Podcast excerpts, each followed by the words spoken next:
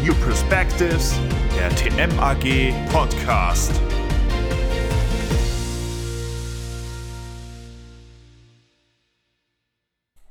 Herzlich willkommen zu unserem heutigen Podcast. Wir, Maria Wieninger und Stefan Laske von der TMAG, sagen Hallo. Seit mehr als zwei Jahrzehnten ist das Thema Fachkräftemangel allgegenwärtig. Im November 2019 klagten drei Viertel der österreichischen Unternehmen über einen Mangel an Fachkräften in unterschiedlichen Branchen und auf unterschiedlichen Qualifikationsebenen. Corona hat die Schärfe des Problems zwar aktuell etwas abgemildert, aber wir sind davon überzeugt, dass kein großes Risiko eingegangen wird, wenn wir darauf wetten, dass das Thema spätestens zur Jahreswende 2021-2022 wieder aufpoppt. Ja, Fachmagazine, Kongresse, WirtschaftswissenschaftlerInnen stellen schon lange fest, dass die demografische Entwicklung in den Industrienationen zu Knappheiten beim Fach- und beim Führungskräftenachwuchs führt. Viele Unternehmen bezeichnen Personalmangel inzwischen als eine zentrale Wachstumsbremse. Und das gilt nicht nur für die Tourismuswirtschaft oder den Pflegebereich. Selbst wenn sich die Geburtenrate rasch ändern würde, wofür derzeit allerdings wenig spricht, bräuchte es 15 bis 25 Jahre, bis die heute gezeugten Kinder auf den Arbeitsmarkt kommen. In diesem Podcast wollen wir also aufzeigen, wie man das Klagen über ein Problem durch ganz konkrete Maßnahmen ersetzen könnte. Und die stellen wir euch gleich mal vor.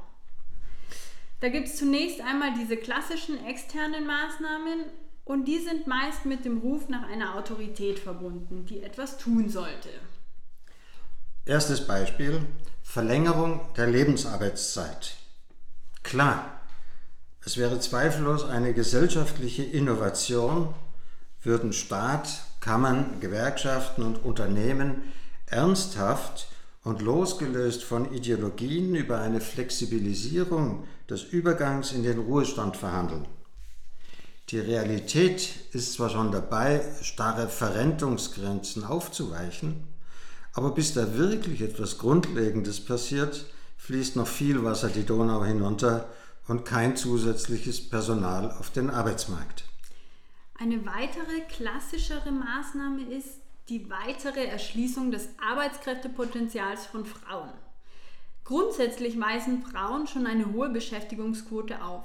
Betreuungsaufgaben für Kinder und Pflegebedürftige zwingen sie allerdings oft zur Teil Teilzeitbeschäftigung trotz eines immer höheren Ausbildungsniveaus. Hier könnte infrastrukturelle Verbesserungen, etwa bei der Kinderbetreuung, Abhilfe schaffen. Aber auch das dauert. Eine weitere Maßnahme wäre Öffnung der gläsernen Decke für Frauenkarrieren. Ob Entscheidungsträger bereit sind, über ihren meist männlichen Schatten zu springen, wenn es um die Besetzung von Führungspositionen mit Frauen geht, erscheint angesichts der Debatte um die Einführung von Frauenquoten und der nach wie vor geringen Repräsentanz von Frauen in den Leitungsgremien von Unternehmen fraglich. Eine vierte Empfehlung wird oft ausgesprochen, nämlich die gezielte Anwerbung ausländischer Fachkräfte. Aber wir sind davon überzeugt, dass auch von dieser Maßnahme nur wenig Entspannung zu erhoffen ist. Stellt euch bloß vor, ihr geht mit einem abgeschlossenen Studium in ein Land, in dem man euren Studienabschluss nicht anerkennt. Außerdem müsst ihr euch dauernd dafür rechtfertigen, dass ihr überhaupt dort seid. Wenig attraktiv. Die aktuelle Zuwanderungspolitik und der Umgang mit Asylwerbern, die entweder überhaupt nicht arbeiten dürfen oder die direkt nach ihrer Ausbildung in unsichere Heimatländer zurückgeschickt werden, schränken die Attraktivität des heimischen Arbeitsmarkts für diese Zielgruppe ziemlich stark ein. Nach der Vorstellung dieser Maßnahmen abhängig von Autoritäten eher, ist die Frage, bleibt da nur noch Resignation? Nein, sicher nicht. Das wäre keine unternehmerische Haltung. Wo es schwierig ist, vom externen Arbeitsmarkt neue Kapazitäten zu gewinnen, kann es doch sinnvoll sein, im eigenen Haus nachzuforschen.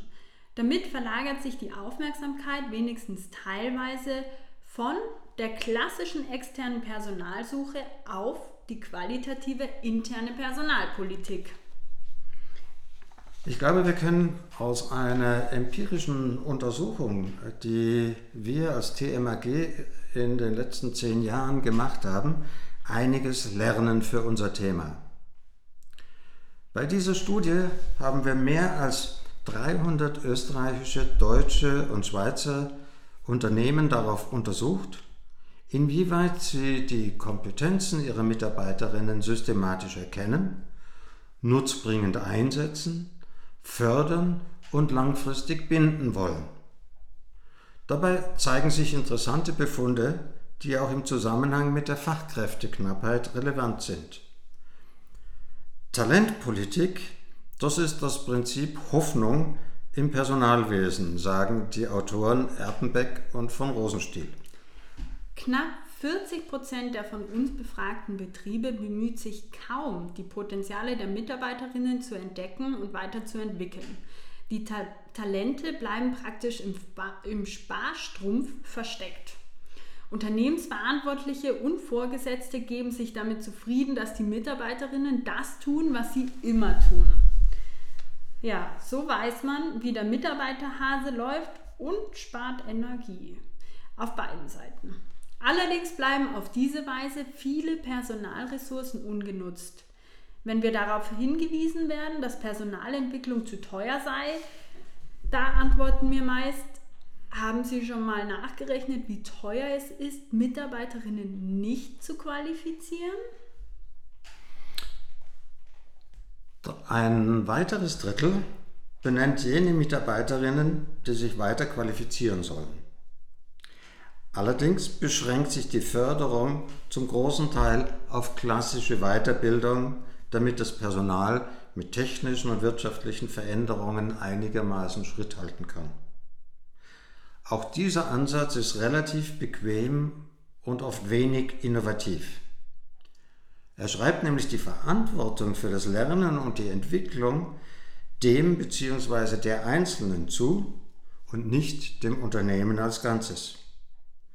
Dadurch steigt das Risiko, dass sich die Bildungsaufwendungen als Fehlinvestitionen entpuppen.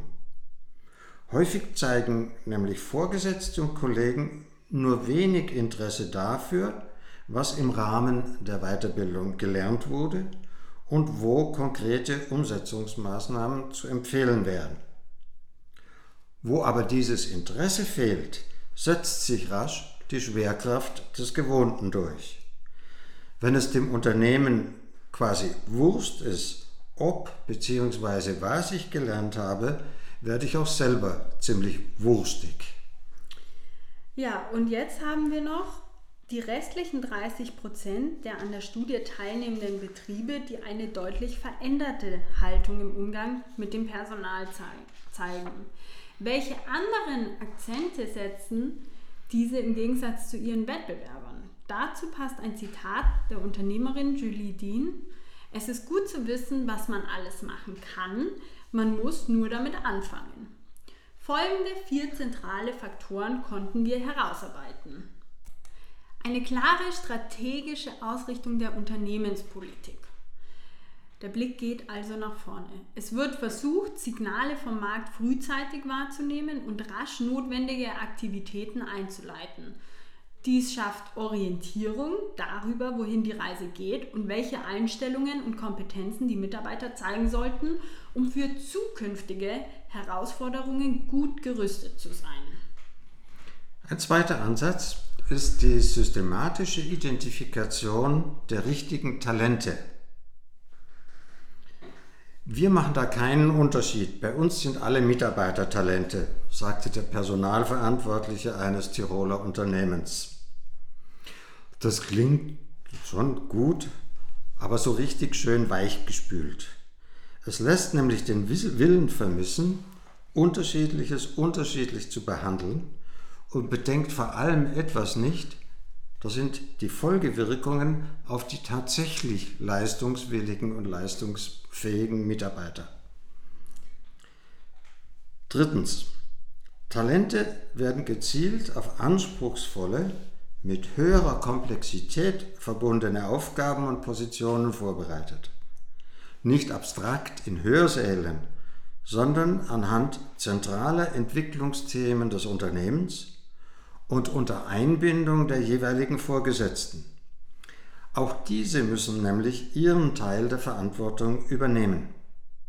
Führung findet aktiv und mehr mit Zug als mit Druck statt. Anerkennung und Wertschätzung gestalten die Sprache bei Erfolgen, professionelles Feedback unterstützt die Lernprozesse. Bleibt uns noch der vierte praktische Ansatz. Zielgerichtete Schaffung von Handlungsspielräumen. Was bedeutet das? Wer immer nur Vorgedachtes ausführen muss, schaltet sein Hirn ab. Wenn es also darum geht, Effizienz und Effektivität der Mitarbeiterinnen zu stärken und ihnen zunehmend Verantwortung zu übertragen, braucht es auch eine entsprechende Unternehmenskultur. Nur wo es Raum gibt, kann sich was bewegen. Dies ist insbesondere für Angehörige der Generation Y und Z wichtig, die emotional gewonnen werden müssen, wenn ihr langfristiges Engagement bewahrt werden soll. So wird persönliche Bindung an das Unternehmen weniger mit Karriereanreizen als mit herausfordernden Aufgabestellungen, einer entsprechenden Work-Life-Balance und Arbeitsbeziehungen auf Augenhöhe erzielt. Danke. Es hätte sicher nicht den Coronavirus gebraucht, um zu zeigen, wie rasch die Trampelpfade des Gewohnten in eine Sackgasse führen. Das mag ein Extremfall sein. Unternehmen sollten aber grundsätzlich Vorsorge dafür tragen, dass sich ihre Mitarbeiterinnen von plötzlich auftretenden Schwierigkeiten nicht lähmen lassen, dass sie lernen, wie es äh, in der Literatur auch heißt, mit dem Unplanbaren umzugehen. Eben dafür müssen Betriebe qualitative Personalpolitik betreiben und danach trachten, Mitarbeiterinnen zu fördern, die von sich behaupten, ich habe vielleicht keine besonderen Begabungen, aber ich bin leidenschaftlich neugierig. Ebenso wie der Autor dieses Zitates, Albert Einstein. Wir wünschen euch viel Erfolg bei der Suche und beim Halten genau dieser Mitarbeiter und Mitarbeiterinnen.